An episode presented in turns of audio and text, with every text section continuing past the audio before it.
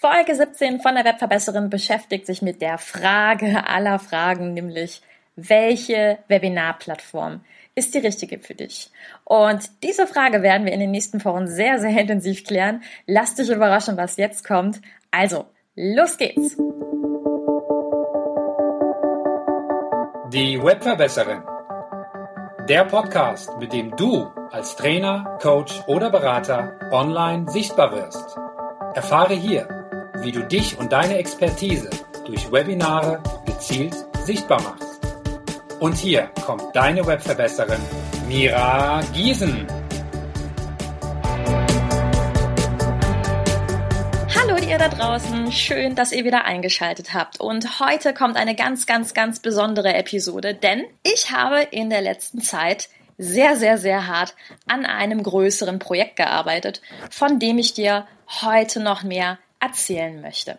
Aber wir beginnen mal von Anfang an. Wie du weißt, habe ich eine eigene Facebook-Gruppe und diese Gruppe wächst und gedeiht. Das heißt, wir sind jetzt innerhalb kürzester Zeit schon fast 300 Mitglieder, was mich total freut. Und wir haben einen tollen Austausch miteinander, in dem ja, in dem es auch einfach sehr wertschätzend ist. Und das weiß ich wirklich sehr zu schätzen, dass auch meine Mitglieder sich dort untereinander supporten. Tja, und in dieser Gruppe gab es immer und immer und immer wieder eine Frage, die ständig neu aufgetaucht ist. Und das war, welche Webinarplattform benutzt ihr denn? Und welche Webinarplattform ist die richtige für mich? Tja, und diese Frage hat mich einfach nicht losgelassen, denn wenn ich mich einmal an einer Sache festbeiße, dann möchte ich da gerne helfen. Und das war die Aufgabe in den ganzen letzten Tagen und Wochen. Und das, was dabei rausgekommen ist, eine Challenge. Ich mache eine große Webinar-Plattform-Challenge, in der ich dir und euch fünf Dienstleister vorstelle. Das heißt, die fünf Top-Dienstleister und Plattformen, die es momentan auf dem Markt meiner Ansicht nach gibt.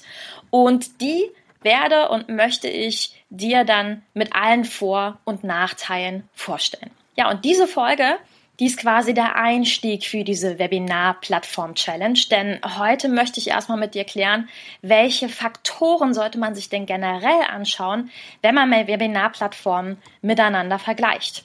Und dann wird ab nächste Woche etwas Besonderes passieren, denn du wirst alle zwei Tage von mir eine Podcast-Folge bekommen. Das heißt, Montag, Mittwoch und Freitag werde ich jeweils eine Podcast-Folge veröffentlichen und insgesamt sind nach dieser Folge acht Episoden geplant, in der ich dir alle Werkzeuge vorstelle, die in einem Webinarraum so zur Verfügung stehen. Also das heißt, wir werden uns den Chat angucken, wir werden uns die Kamera angucken, das Whiteboard, all diese Dinge und werden mal so ein bisschen über die Pros und Kontras sprechen. Brauche ich die wirklich?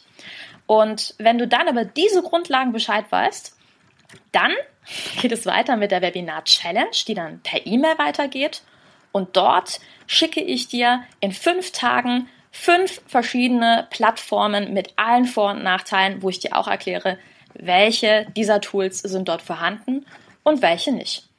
Ja, also wenn das schon mal ganz cool für dich klingt, dann kannst du jetzt schon mal sehr gerne auf die Seite gehen, kannst dich noch näher dazu informieren. Da findest du sogar mal ein Video von mir. Ich bin ja gar kein Videomensch, aber ich habe mich vor die Kamera gesetzt. Und zwar kannst du alle Informationen zur Challenge dir einholen unter www webverbesserin.de slash Webinarplattform zusammengeschrieben, Bindestrich, Challenge. Aber ich habe sie dir auch in den Shownotes verlinkt. Alles klar? So, dann hast du jetzt erstmal alle Grundlagen. Und nochmal, in der heutigen Folge soll es erstmal um die grundlegenden Faktoren gehen. Also was unterscheidet denn die unterschiedlichen Plattformen voneinander? Und da habe ich mal die unterschiedlichen ja, Teilaspekte einfach mal für dich zusammengetragen. Okay, starten wir mal bei Aspekt Nummer eins, nämlich der Einsatzmöglichkeit. Du hast ja generell, habe ich dir schon mal gesagt, mit Webinaren unterschiedliche Einsatzmöglichkeiten. Falls du dich nicht erinnern solltest, würde ich dir raten, schau doch mal in die Folge einen Scheiß, muss ich, weil dort habe ich dir erklärt, was für unterschiedliche Einsatzmöglichkeiten Webinare denn eigentlich haben. Und ich würde jetzt mal, wenn wir von den Plattformen ausgehen, zwei Unterscheidungen machen, nämlich einmal möchte ich kostenfreie Seminare geben und Webinare geben, in denen ich einfach etwas über mich preisgebe, um ja, meine Zielgruppe an mich zu binden, oder möchte ich kostenpflichtige Webinare geben. Denn das ist ein ganz großer Unterschied und es gibt natürlich Webinarplattformen, die dich beim Verkauf unterstützen. Das heißt, die übernehmen die komplette Zahlungsabwicklung für dich. Praktisch, oder? Und das ist schon der erste Faktor, über den du dir Gedanken machen darfst. Also willst du kostenpflichtige Webinare angeben oder möchtest du das eher nicht? Du weißt, Kostenlose Webinare haben den Vorteil, dass deine Zielgruppe dich näher kennenlernt, dass sie erstmal einen Eindruck von dir bekommen kann. Du kannst dein Produkt natürlich auch in diesem Webinar nennen und dann im Nachhinein quasi verkaufen. Aber natürlich kannst du ein Webinar auch wie eine kostenpflichtige Weiterbildungsveranstaltung ja, immer einfach für einen Endpreis ansetzen. Das geht. Wichtig ist aus meiner Sicht in diesem Fall, dass du schon ein gut ausgebautes Netzwerk hast. Also, dass schon die Menschen genau wissen, welchen Vorteil sie bei dir bekommen und ja, einfach schon näher über dich und die Mehrwerte, die du sonst rausgibst, Bescheid wissen. Also, das heißt, du solltest vorher auf jeden Fall schon entsprechende Netzwerkarbeit geleistet haben, solltest Freebies rausgegeben haben oder Beratungsgespräche kostenlose, das ist ja dir überlassen, aber irgendwo Mehrwerte, wo die Zielgruppe weiß, oh, okay, wenn ich hier Geld bezahle, dann bekomme ich auch wirklich etwas für mein Geld. So, also erster Faktor, die Einsatzmöglichkeit kostenlos oder kostenpflichtig. Zweiter Aspekt. Willst du dein Webinar alleine geben oder auch mit anderen, beziehungsweise willst du deine Webinarplattform mit anderen teilen? Ich habe dir schon mal gesagt, es macht auch zum Teil sehr, sehr viel Sinn, sich für den ersten Einsatz oder auch für mehrere Einsätze Co-Moderatoren ranzuholen. Das ist natürlich auch praktisch. Man teilt ja gemeinsam das Webinar jeweils in seinem Netzwerk und man tauscht sich untereinander quasi aus. In diesem Fall darfst du dir aber natürlich Gedanken über die Webinarplattform machen. Also, wie viele Moderatoren und Co-Moderatoren möchtest du denn in einem Webinar haben? Soll es einer sein? Sollen es zwei sein? Und das macht sich dann entsprechend schon auf der Webinarplattform bemerkbar. Das heißt, unterschiedliche Plattformen bieten dir unterschiedlich viele Möglichkeiten an, Co-Moderatoren einzusetzen. Und dann gibt es aber auch Plattformen, wo es auch richtig darauf ausgelegt ist, dass du mit mehreren Leuten auf der Webinarplattform zusammenarbeitest. Das heißt, jeder hat die Möglichkeit, eine Art Profil auf der Webinarplattform anzulegen. Und dieses Profil kann dann jedes Mal mit eingeblendet werden bei der Webinarankündigung. Dann ist ein nächster Faktor, über den du dir Gedanken machen darfst, wie viele Teilnehmer möchtest du im Webinar haben? Es gibt viele, viele da draußen, die halt sagen, Webinare lohnen sich für mich erst, wenn ich mindestens 100 oder 200 Teilnehmer im Raum habe. Andere sagen, um Gottes Willen, will ich auch überhaupt nicht. Ich bin mit 20 bis 25 Teilnehmern zufrieden. Und die Anzahl der Teilnehmer, die du dann im Raum hast, die wird sich definitiv auch auf den Preis deiner Webinarplattform auswirken. Und auch das ist natürlich ein Faktor für dich. Also wie viel möchtest du denn ausgeben?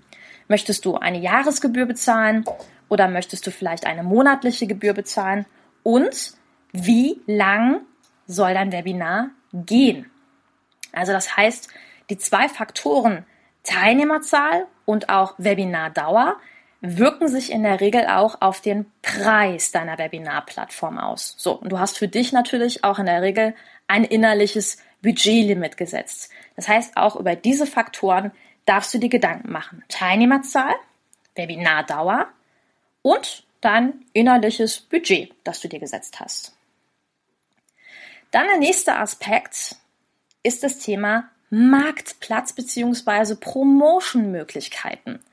Wenn du selber sagst, ah, ich bin nicht ganz so gut darin, mein Webinar zu vermarkten oder vielleicht auch sagst, hm, ich habe total Panik, dass keiner kommt, dann kann es natürlich praktisch sein, wenn man auf einer Plattform unterwegs ist, die einen Marktplatz anbietet. Das heißt, die dein Webinar gleichzeitig promoten.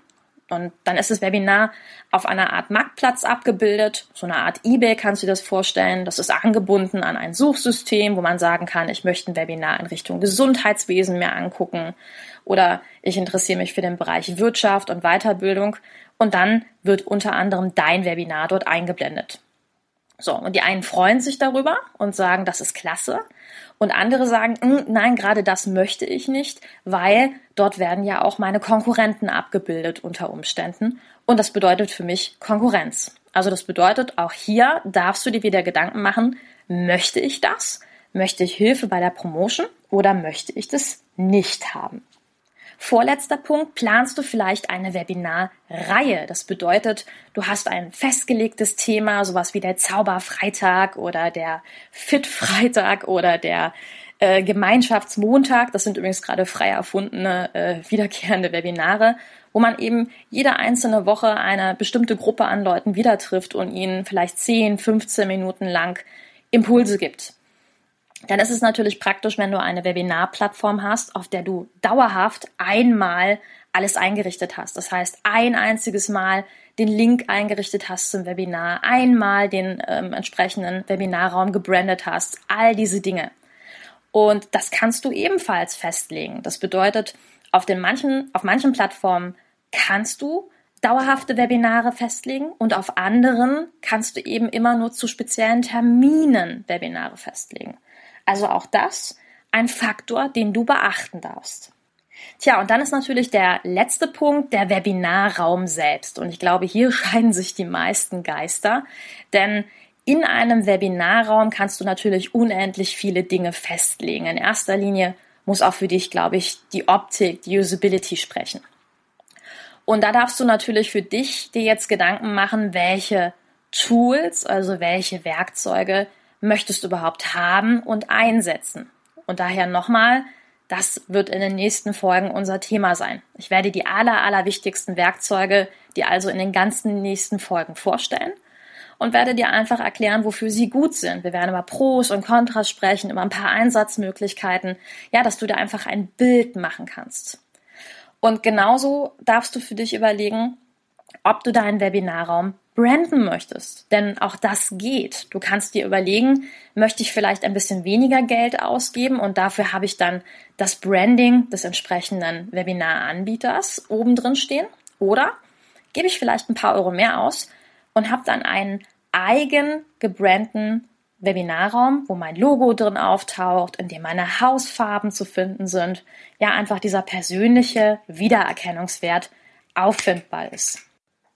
Also du merkst, es sind eine Menge Teilaspekte, die man beachten darf und deswegen macht es aus meiner Sicht so viel Sinn, sich das Ganze näher anzuschauen. Und genau diese Faktoren, nach denen ich heute gegangen bin, die werden in meinem Webinar-Plattform-Vergleich auftauchen.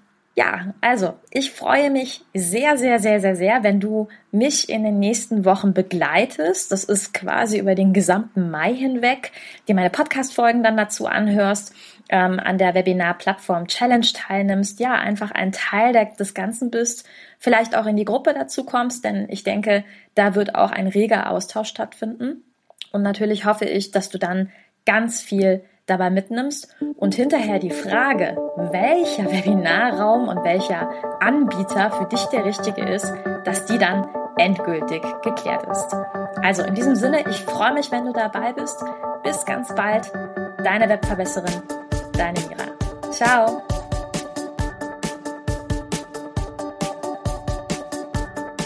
Diese Folge hat dir gefallen? Dann verbessere auch du das Web und unterstütze diesen Podcast mit deiner 5-Sterne-Bewertung auf iTunes. Vielen Dank! Und für mehr Informationen besuche einfach die Seite www.webverbesseren.de.